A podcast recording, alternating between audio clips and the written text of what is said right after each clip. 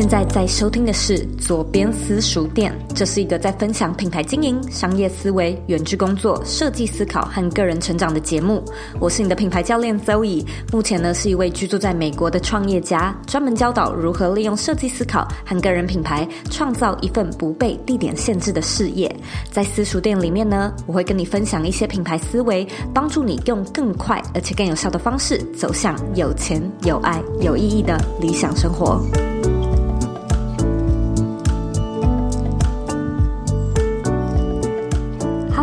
我是 Zoe，欢迎你回到私塾店。好久不见了，我们已经好一阵子没有开私塾店的这个主题。那今天呢，是我们左边茶水间第两百一十六集，我们要来聊聊内容创作的这个主题，包含呢我自己秉持的一些内容创作的关键，我做内容形式力的逻辑，以及怎么为你的个人品牌建立有效的内容形式力。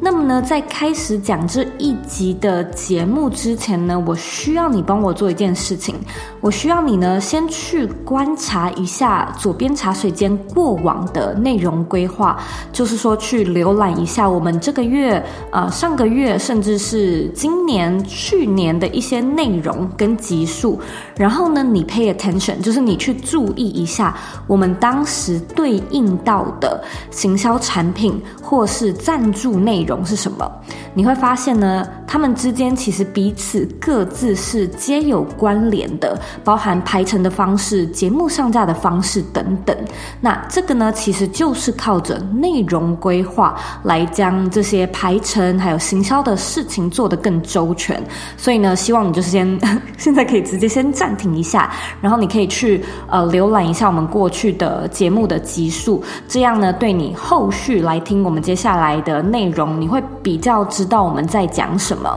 举例来说，我现在先假设你已经差不多就是浏览了一遍。你如果去翻一下我们二零二一年 Q 四的内容，就是去年年底我们做了一系列的冬季短节目，称之为“你问左答”，你可以去看一下。我们去年呢，从十月到十二月左右呢，品牌上面我们自己的品牌理想生活设计在推广的活动跟课程有啊、呃、两个。第一个呢是我自己的 Dream to Go 人生设计思考课，那第二个呢是女力学院二零二二的年度课程。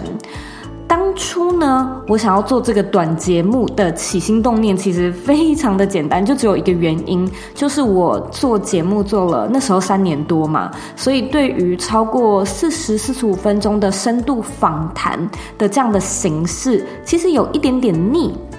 所以呢，我一直在心里面想说，要怎么样去找出一些好玩的、有趣的其他的内容来增加新鲜感。当我有了这个想法之后呢，我也跟我的团队去询问我们听众的意见。那我自己呢，也脑力激荡出一系列可以做的好玩短节目。例如说，我们可以做吃播，可以找一位可能年纪比较大的讲者、主持人来做世代对谈。我们可以请一些老同。同学来回娘家分享他们的创业心得，我可以做十分钟说书，十分钟冥想，我可以分析五分钟什么干货趋势，或者其实可以做的事情是真的非常的多。而之所以会选择你问佐答的这个题材呢，是因为我考量到我们这一档节目上线的时间可能会是年底。那在年底的时候呢，我通常会比较忙于分享设计思考、生涯规划、职涯规划这类的主题，来去包装和推广我自己要贩售的设计思考的课程嘛。所以用你问佐答，也就是你提问我来回答的这种 QA 型。形式其实能够非常有效地回答听众在人生设计和规划上面的困扰。进而呢，就可以帮助我们去推销我们的课程，让更多人对这个设计思考的课程感兴趣。还有我在女力学院呢所教授的主题也是生活设计，所以呢，在选择你问左答的题材的时候呢，我们其实也很刻意挑选了许多跟人生迷惘、事业迷惘有关的主题，透过解答呢，其实能够更好的在学生或者是听众的心目中建立一个 authority 的形象，也会让新的听众更想要加入女力学院，或者是加入我 Dream to Go 的课程，来了解设计思考和生活设计究竟是怎么一回事。所以，一个看上去是普普通通的冬季短节目，其实它背后的思考跟包装都是经过这种层层设计，还有跟团队讨论出来才做的决定。那这个呢，就是内容规划在做的事情。因此呢，我今天想要分享的内容规划比较不是内容创作上面的技巧，比较偏向是内容策略类的设计。例如说呢，左边茶水间当时在推出我们的现在这个左边私塾店的系列，也是考量到后续我们那时候原本计划要 launch 一个新的 mentorship program，所以需要先预热嘛。透过这样的个人品牌经营干货的分享，一些相关的主题，可以吸引到比较对的观众。那我们在六月进行大型的促销活动的营收，其实我们的表现也可以更好。再举一个例子，我们今年春天呢，有另外推出另一个主题的短节目，那他是在访问我们 Bring Your Life 学生回娘家，聊聊他的创业心得。这个内容呢，其实也是故意安排在六月大型的促销活动的前戏，就是可以让更多的听众对我们的课程产生好奇，或者是产生好感，又或者是呢，像前一个月，嗯、你可以去注意一下，就是我们有刚好安排一个风传媒还有华尔街日报的订阅合作的方案跟档期。那我们的方案内容呢，因为是在推广全英文的。毒物嘛，就是华尔街的毒物，所以呢，我们都知道这一群受众呢，他一定要是对国外生活有向往，对海外工作有感兴趣的人，他才会比较想要来。加入这个《华尔街日报》的订阅方案，所以呢，在推广和宣传这个消息的时候，我也很故意的挑选跟海外职涯生活有关联的来宾来作为那集节目的主题，因为我知道想要到矽谷工作的人，或者是对异国婚姻感兴趣的人，看到我们在采访戏谷工程师或者是异国恋情的来宾。当然呢，更有机会点进来听节目嘛。当他点进来听我们的节目，然后我们对他宣传《华尔街日报》的一个订阅的产品，成交的几率才比乱枪打鸟更容易中标。By the way，我现在提到的这个《华尔街日报》的订阅方案跟内容还都存在哦，只是现在我们有其他的档期要分享。那如果说呢，你对于就是订阅华尔街专属的英文的读物，感兴趣的话呢，你也可以直接在网址上输入 z o e y k 点 c o 斜线 w s j，就是 Wall Street Journal w s j，来去查看更详细的这个方案的内容跟订阅的方式。那记得 w s j 这三个字一定要是大写，你才可以顺利进到我们的页面里面。所以你在今后收听左边茶水间，一定呢也会发现，越接近年底，我们就会分享越多与心理学、情绪教育、人生规划有关的主题。为什么呢？我相信是老听众或者是聪明的听众，你一定能够猜到，因为每年年底我都会推出自己的设计思考线上课程。那什么样的人会对人生设计感兴趣呢？当然，就是对自己现况人生不是很满意，或者是还想要再更好的人，对吧？所以呢，当我们讲到一些情绪教育，讲到一些心理学或者是生涯规划的题材，其实都是呢去切中这些人的心声，他更愿意收听我们。为他挑选，真的就是为他挑选的节目主题。那在这个节骨眼呢，去推广我们有关的课程，或者是服务，或者是活动，其实效益当然是更有机会去提高。所以，如果说你对于个人品牌经营或者是创业感兴趣，我希望你以后也可以多多利用这个内容策略的逻辑，去观察一下其他人是怎么样来安排他们的节目的。你会发现，有一些人他在经营节目的时候可能没有很缜密的规划，但是呢，你也会发现，有一些人做节目真的是超有才，而且超有逻辑的，很全方位的在做内容上的策划跟设计。如果你问我的话呢，我其实并没有认为每一个人一定要有好好规划内容才能做出好成绩的这件事情，因为有一些人他可能做某些事情天生就很如鱼得水，所以我并不是要去灌输你说哦，一定要找到一个标准答案，然后找到了一切就 all set，未来就是照着做就准没问题。当然不是这样的，尤其呢，在这个时代变化很快的一个节奏之下，我觉得很多事情已经与我四年前开始经营品牌时有蛮悬殊的差距了。但是呢，我接下来会分享的呢，是我一直都有在使用，而且截至目前为止，我都觉得非常有效的内容规划方式。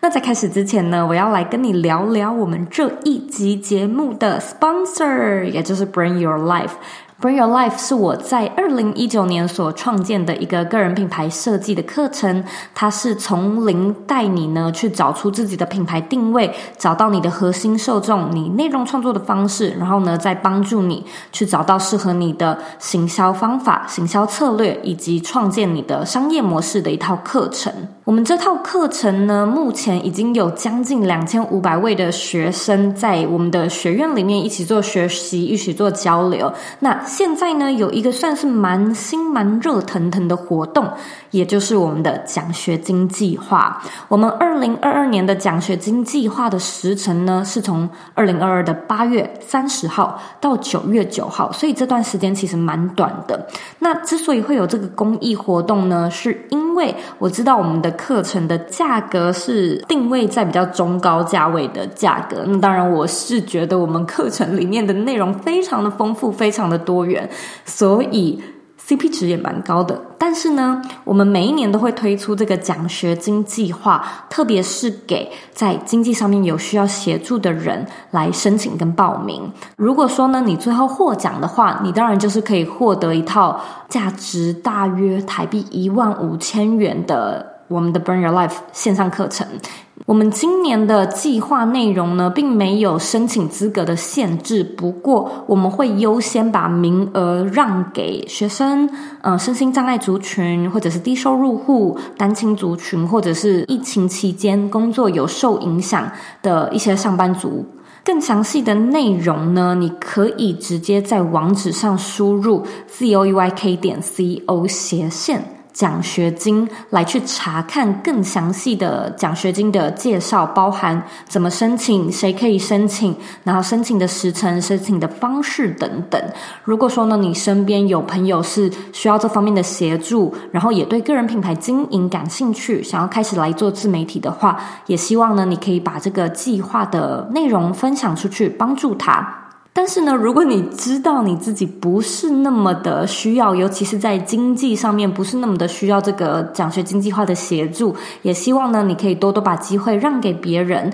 如果说呢，你自己对这个课程感兴趣，你可以直接呢在网址上输入 zoeyk 点 co 斜线 byl mini，你输入这个网址呢，可以先去试上我们的免费内容。所以，我们 recap 一下，如果说你需要，或者是你身边的朋友有需要奖学金计划的协助，你要输入的网址呢，很简单，就是 zoeyk 点 co 斜线奖学金。那如果说你自己对个人品牌感兴趣，然后你知道你比较不需要经济上面的协助，希望呢，你可以多多的把机会让给其他人。那我们现在呢，也有一套免费的小课程，你可以去试上。只要呢，你在网址上输入 c o e y k 点 co 斜线 byl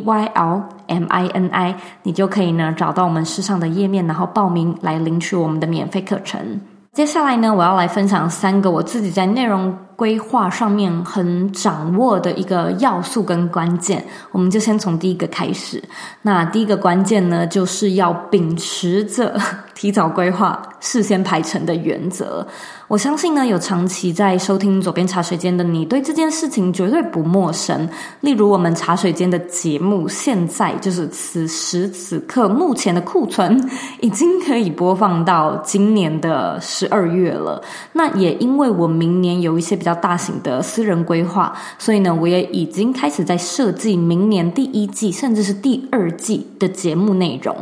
我个人非常喜欢提早很早规划，嗯，这个其实也是我自己的一个人生哲学。就除了工作之外，我在我个人的财务上面，或者是嗯，我也会提早规划买房子、做财务规划，嗯，提早规划退休等等。我认为提早规划其实可以让我知道哪一些事情需要先准备，还有可以先准备。当我知道哪些事情要先准备，还有可以先准备，我才知道这件我想要发生的事情，它是可以如期发生的。这就有点像是我们在上上集，也就是嗯两百一十四集里面分享到无心插柳的那个概念。我没有想要无心插柳柳成荫，我是非常有心的在插柳，在内容规划还有工作这件事情上面，随缘就不是我的策略。所以呢，如果说你做个人品牌比较是以兴趣和消遣为出发点，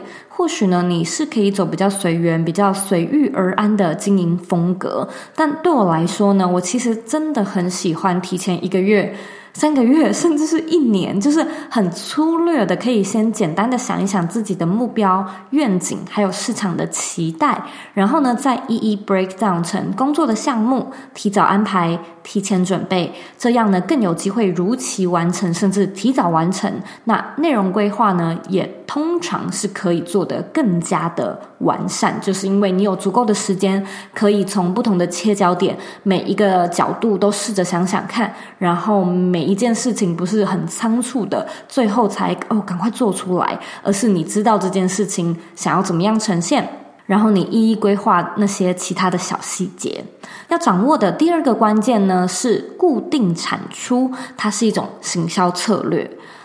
我其实一直很推崇固定产出的这个经营方式，因为我认为稳定是建立良好关系的必要基础，也是建立安全感和信任感的一个重要指标。那这些呢，都是我希望我的内容、课程还有节目能够带给观众的感觉。因此呢，我从一开始就决定要将固定产出作为我的一个重要的行销策略。而之所以会称它为行销策略，是因为其实我也相信，就算你没有固定产出，你没有固定频率，只要你的内容够吸引人，而且够有价值，你一样有成名或者是获利的本事。但是呢，我其实经常把品牌经营想象成恋爱关系或者任何关系，因为我相信呢，你可能会遇过那种诶很神秘、很扑朔迷离，然后每一次出现都让你神魂颠倒的类型。那我觉得呢，这个就是我对于。不稳定产出创作的一个感受，这当然呢是要建立在你每一次的作品都推出的很耀眼的前提之下，才有办法去建立的嘛。但是呢，如果说我心中没有办法知道这个人或者是这个内容它何时会出现，出现时会带来什么。我觉得自己可能只会停留在仰慕或者是欣赏的阶段，而不是深度关系的建立。但如果说呢，这个对象他一直都在，嗯，我知道他星期几会发文，星期几会上架新节目，我自然呢会对这个对象或创作者有一种信任感跟安全感的建立。对我来说。我甚至偶尔是可以接受他有的时候可能会出 trouble，就是表现不好或者是不如预期，因为我知道下个礼拜当他再次出现的时候，或许他又能够再次带来有意义的对话。你会更愿意给这一群比较固定产出的创作者犯错的机会，相较于可能每三个月或者是每半年才出现一次。如果说是很偶尔才出现，然后内容还做得不好，很可能就是一次性的会大量流失很多的观众。第三个关键呢，是你要知道规划与创作是两颗完全不同的脑袋。我在经营个人品牌的习惯呢，是喜欢将所有的精力用于一件事情，然后投入百分之百的专注，尽量呢不要一直在不同的工作中切换来切换去。因为呢，这对我的个人思考和创造力都非常的干扰。事实上呢，也有研究显示，我们做一件事情如果被打断，要再回来重新去做那件事情的话，可能又会失去百分之二十的专注力。所以我个人在工作的时候的习惯是比较喜欢 single tasking，就是一件事情真的告了一个段落，再移动到下一件事情。那我也发现这样的习惯呢，让我养成创作、发布和行销阶段都分开执行的一个工作流程。我自己也感受到分开执行的效益其实真的是更好的，因为呢，你的确是从一个阶段告一个段落，去切换到下一个工作项目，甚至就是要进到不同的状态来思考。对我而言呢，创作时的思维跟发布内容，还有行销时的思维是两种很不一样的脑袋。就像是在做行销的时候，你跟在创作阶段要考虑的关键点可能很不一样。这也是为什么我喜欢提前先事先安排跟规划的原因。那是因为呢，我在创作的时候可以很专心的就把脑袋切换成创作模式，我不需要去考虑行销的角度，我不需要去考虑就是发文的角度，什么时候发内容要怎么写等等的。我觉得这些事情呢，我都是可以事先搞定，事先。先想好，那在创作的时候呢，这些基本的诉求、条件跟限制，如果都有一个明确的框架，我自己呢，其实更能够在这个框架内自由的创作、自在的飞翔。我过去的背景其实一直都是一位设计师嘛，所以我认为设计师跟艺术家很大的一个区别就是设计。这件事情它是有目的的，它永远都是有目的的。那设计的目的呢，绝对是在产品诞生后达成。可是呢，在设计的过程中，我们当然是可以超级 free spirit 的去挥洒你的创意。可是设计师绝对要莫莫忘初衷，设计师绝对不能忘记或者是偏离目的，不然你的设计就不会是一个好的设计。相反的呢，艺术家在做艺术创作的时候，有的时候他是没有目的的，或者是说，抒发的过程就是他开始做这一切的目的，所以。我自己喜欢规划的时候，就好好规划；发布内容、行销内容的时候，就好好的以这些不同的角度跟出发点去思考。我在创作内容的时候，可以在一个有限制的条件环境之下，意思是说不离开岗位、不离开目标、不离开目的的前提之下，自由的去创作。等到要发布的时候呢，我是可以在 trim、在编辑、在修改这些内容，让他们有更好的呈现方式，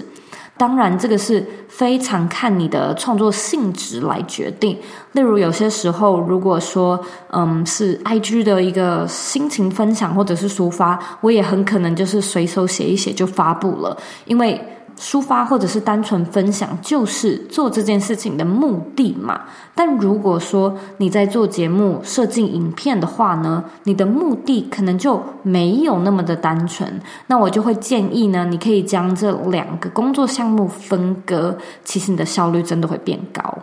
掌握了以上三个关键呢，我们现在来聊聊你设计内容形式力的一些思考点。那提醒一下，我们这一集呢，其实是有帮你做一个讲义的，免费的讲义。所以呢，我知道这一集的内容比较散，讲的也比较快一点。假设呢，你想要下载跟索取我们的免费讲义，你呢可以进到我们这一集的原文网址，或者呢直接在网址上输入 c o u i k 点 c o 斜线。内容规划策略，你只要输入这个英文加中文的网址呢，你就可以进到我们的页面，然后找到我们这一集讲义的下载链接。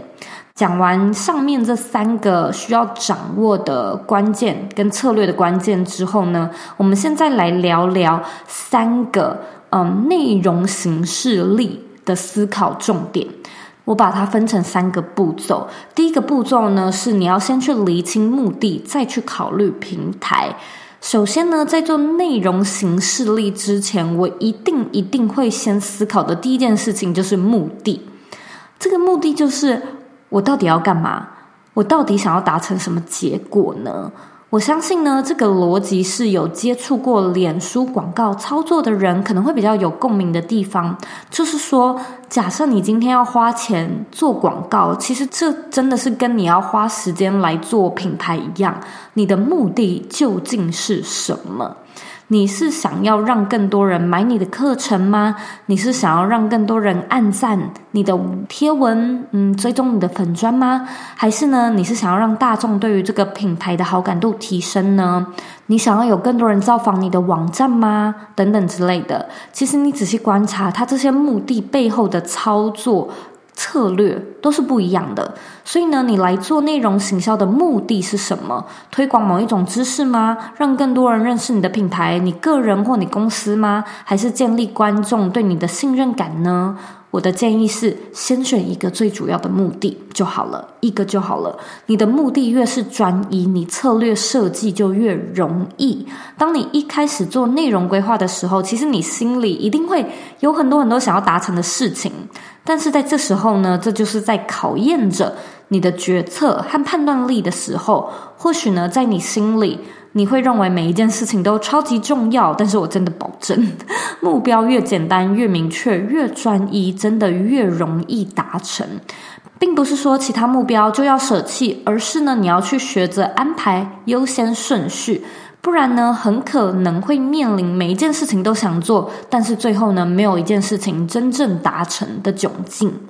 决定完目标和目的之后呢，我们再来选择平台。这对我来说呢，是我在内容规划上面的建议。因为很多时候，尤其当你有多个平台的时候，不是每一项内容都适合用所有的平台来规划和推广。例如，假设我今天有一些比较深的内容想要分享，目的呢是希望可以透过这些内容的分享，让更多人认识设计思考。我可能就会考虑到说，诶，或许 Podcast 是一个比较适合的媒介，尽管用 Facebook 也可以，用 IG 可能也可以，但因为内容比较长。比较神，所以如果想要让观众更有效的吸收或者是认识这门学科，它可能呢会比脸书或者是 IG 来的更有效益。虽然 Instagram 的传递率也许比较高，但或许呢 IG 它就可以设计成一个比较轻松短小的内容，尽量避开长篇大论，做简单就是浅层的广度的传递。那深度的知识呢，我们就留在 Podcast 上面做分享。如果说呢，你先决定了你的平台，你的内容形式呢，很可能就会被制约。例如，Podcast 可能就一定是没有影像的嘛。那 IG 目前的影片长度都是有限制的，所以呢，我感觉在内容行销的逻辑上面，我们应该是要先以核心出发，就是你到底想讲什么。目的是什么？这些事情都厘清了之后呢，才去考虑哪一个平台的呈现效果是最好的包装方式。对我而言，我觉得这个就是我的一个核心逻辑概念跟策略。平台永远永远只是包装的方式，我们内容核心要讲什么，要怎么讲，才是你内容规划上面要去思考的重点。那第二个步骤呢，是要去习惯做内容主题的脑力激荡。当你决定好目的，也选定了平台之后呢，你就是要开始来练习做一些脑力激荡，然后呢，把这些脑力激荡灵感搜集的这个行为呢，变成一种工作项目，这就是你的职责之一，职责所在。你要么每一周或者是每一个月，就是要安排一天的时间来 brainstorm。不然呢，就是你每一天都要有储存灵感和整理资讯的习惯。想要将内容规划做好，充足的资讯、知识和题材非常的重要，也是必须。和你分享一个小例子，就是呢，我过去曾经在呃时尚产业待过嘛。那其实时尚产业、杂志业、广告业到现在的内容媒体产业，都用一模一样的逻辑来去营运。例如说呢，时尚产业每年都会有春夏或者是秋冬的服装秀展，所以呢，你如果是设计师的话，你其实无时无刻都是在吸收、观察，还有临摹来自各方各面的资讯跟灵感嘛。你今年呢，其实也要开始为明年的秀展做准备。你今年呢，就要开始为你的主题或灵感来定案。假设呢，你明年的主题想要以，先随便举例，假设是美式的漫画，甚至可能是中国《红楼梦》好了，就假设呢，你想要以这个题材作为灵感的来源，你就得想出也许二十套跟这个题材有关的服装设计，然后真正的做出来，对吧？同样的，如果说呢，你的主题是跟理财有关的，你也可以想一下，也许这一季。或者是这一半年，你有没有什么想要特别着重的哪个领域呢？也许是小资存钱题材。也许是新手理财观念，也许是房地产投资，也许是 NFT 趋势等题材。那当然你是可以任何主题都讲，不用只限于一个题材。但是呢，有一个季度的主题或者是重点，你的内容真的会更好的安排。那你在发想的时候呢，也可以更加的聚焦，而不是更发散。以我自己的案例来说呢，我在每年的 Q 二，也就是大概近春天的时候呢，我都会很故意挑选与商业业啊、商业思维、品牌思维、创业、自媒体、个人品牌经营有关的主题。因为呢，我知道每年六月都是我们 Bring Your Life 个人品牌设计课的大型销售活动的一个季节。Bring Your Life 呢，就是一个在特别专门讲个人品牌设计还有品牌经营思维相关的课程嘛。所以我知道多做这些题材是可以让你的整个频道的内容都产生预热的效果。同样的，每年年末就像是我刚才说到的，我也会很刻意的选择。设计思考、职涯探索的内容，目的也是一样的。你可能在想说，但是我就是真的不知道我内容要写什么，我就是不晓得要怎么选择合适的题材呀。其实呢，这是很多很多人，尤其是个人品牌经营的新手，或者是内容创作的新手，在最一开始的时候会遇到的问题，就是一定会遇到。毕竟在这方面的经验上面，你是可能为零，或者是没有经验的嘛。那在 Bring Your Life 里面呢，其实我们的第六单元就是特别在教你怎么样做内容的创作，跟内容的行销，还有内容的产制。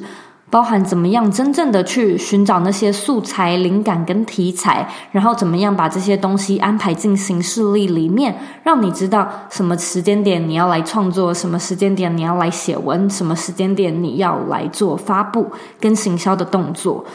我自己个人的建议是，真的就是多做功课。大部分的人都没有办法很快速的知道内容题材要怎么定，你只能靠平常就是多看一些资讯，观察其他人怎么做，多看书，多学习，多找人聊聊，你才会心里面有一个感觉跟发现是说，哦，也许这个主题可以写成一篇文章，或者是哦，原来很多人是对这个面向的议题感兴趣的，也许下一次我可以做一。这样的影片，那真的就是靠多看、多听、多问、多选，然后随时写笔记记录下来，你才可以做出一系列脑力激荡的题材。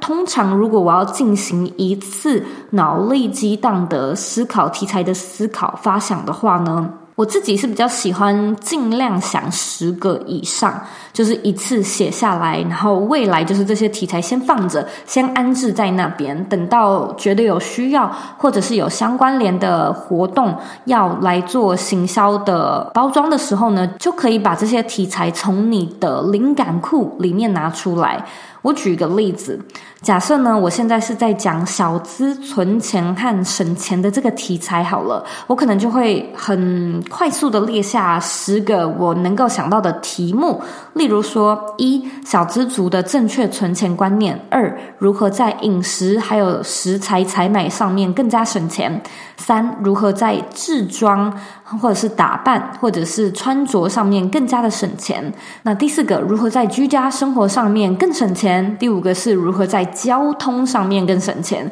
第六个呢，怎么样在娱乐费上面花得更聪明、更省一点。第七个我可能会分享进阶版的分离账户法。第八个呢，可能是小资族必看的十本书。第九个一样，我们继续做延伸，就像是小资族理财必追踪的十位创作者，小资族理财必须要听的十个不同的 podcast，或者是类似像这样的一个题材，我们持续的做延伸。那或许呢，第十个我会分享一些我自己的省钱、存钱跟理财的方式。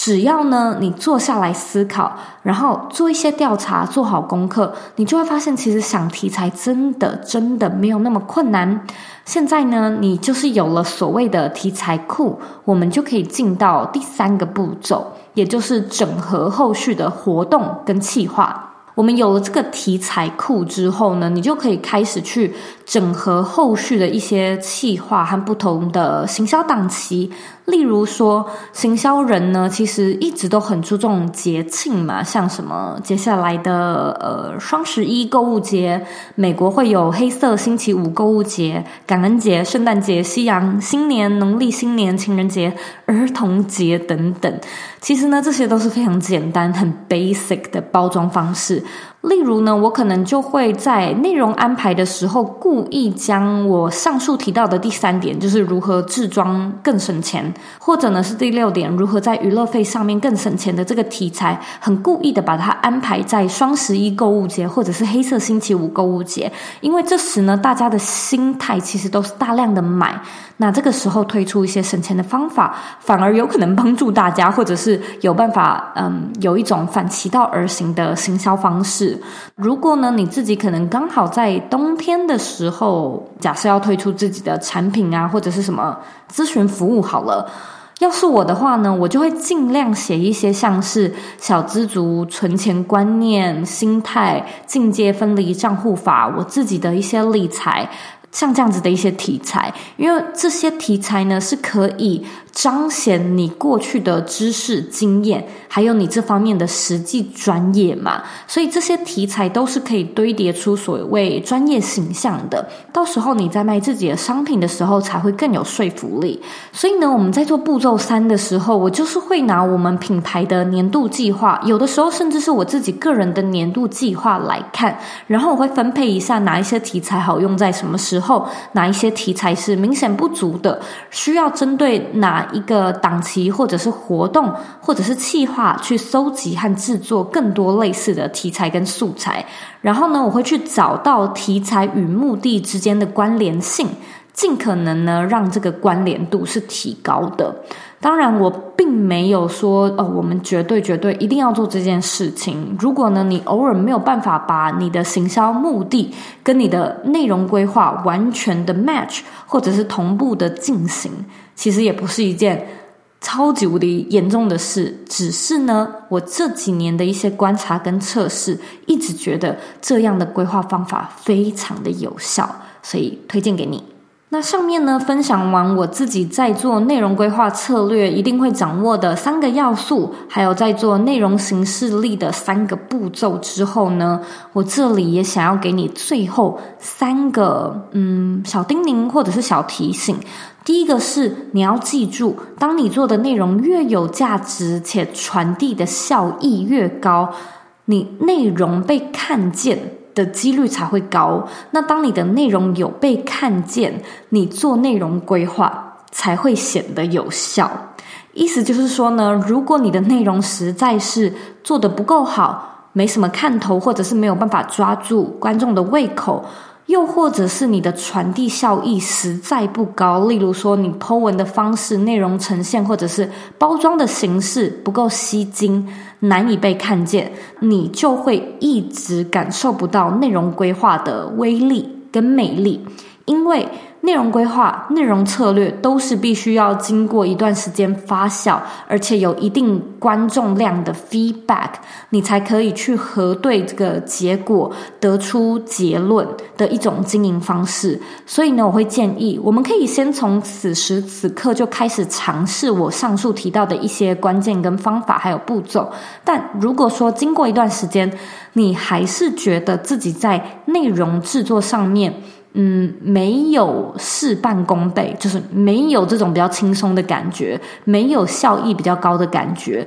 那我们可能呢就要回去检视一下：第一个，你的内容是否做得够好、够吸引人；还有第二个，它有没有 deliver effectively，就是有没有真正有效的传递，还有就是让对的人看见的这件事情。我也建议你可以回去听一下我们茶水间第一百二十八集的节目，在那集里面呢，我有讲到打造高流量的三一原则，或许呢，它可以帮助你去做出更受欢迎，或者是更能够掌握观众胃口的内容。第二个叮咛是呢，如果说你真的真的没有固定产出，真的没有办法做到这件事情的话，其实天也不会塌下来，就真的是不会。我这阵子呢，一直在思考我们现在社会环境无形之中所塑造出的一个形象。我觉得我们的生活步调都很快，资讯过量，压力也很大。这个呢，其实就有点像是酿酒或者是种植物一样，就是我觉得我们都没有在充足的时间内好好的酿酒，好好的酝酿，所以出来的东西都没有一个比较深层的一个味儿，就是浅浅的。包含我自己在内，我也觉得我经常是在提倡，就是像什么更有效的工作方式啊，或者是更有效率的固定产出的行销策略，这些东西固然很重要，我也觉得固然有帮助，但也许，也许尊重自己的步调才是最好的经营策略。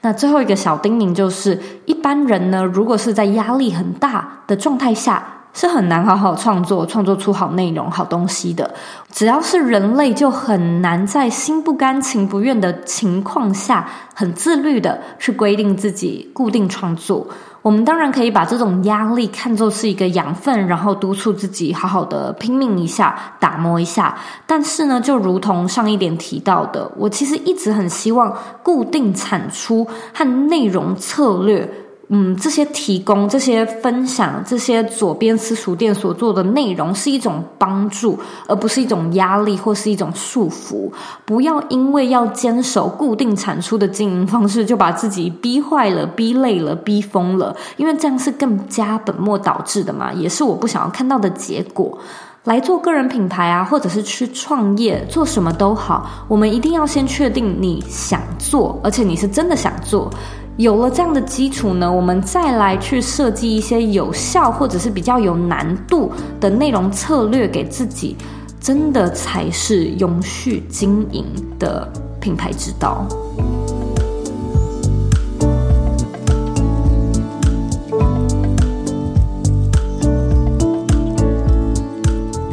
感谢你收听我们今天的私塾店内容。我现在呢，来快速的 recap 一下，我自己在做内容规划的策略呢，会掌握三个关键。第一个是提早规划，事先安排；第二个是固定产出，是我的一种行销策略；第三个呢是去知道规划跟创作是运用两颗完全不一样的脑袋，所以在执行的时候呢，也尽量把这两件事情切割开来。那在内容形式力的制作上面呢，有三个步骤可以去遵循。第一个是我们一定要先去厘清你的目的，再去考虑你的包装跟呈现方式。第二个呢，是你一定要去养成内容主题的脑力激荡的这个好习惯。题材的累积呢，是内容策略上面非常缺一不可的环节。那第三个呢，是要去练习怎么样去整合后续的一些品牌上面的活动跟行销的企划，把那些现有的题材收集起来、整理起来，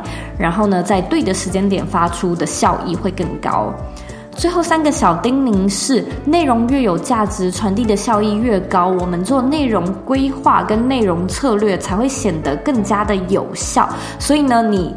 不用去想太多太多内容行销或者是内容策略，不用在一开始的时候担心这么多。你要去厘清跟要去关注的是你的内容究竟好不好，你的内容究竟有没有价值？因为再好的行销策略都没有办法很完整的包装一个 不好的内容。那第二个叮咛是，如果你真的没有固定产出，天也不会掉下来。所以尊重自己的产出步调，或许才是更好的经营策略。第三个叮咛是，我们都没有办法在压力很大，或者是心不甘情不愿的状况下做出好内容。所以这一些内容的产出跟内容行销的策略，希望呢是一种帮助，而不是一种束缚。不要把自己压垮了，真的就是尊重自己的步调，才是永续经营的好方法。如果呢，你觉得今天的内容稍微零散一点的话，回到这一集的原文也可以找到我们帮你制作好的讲义。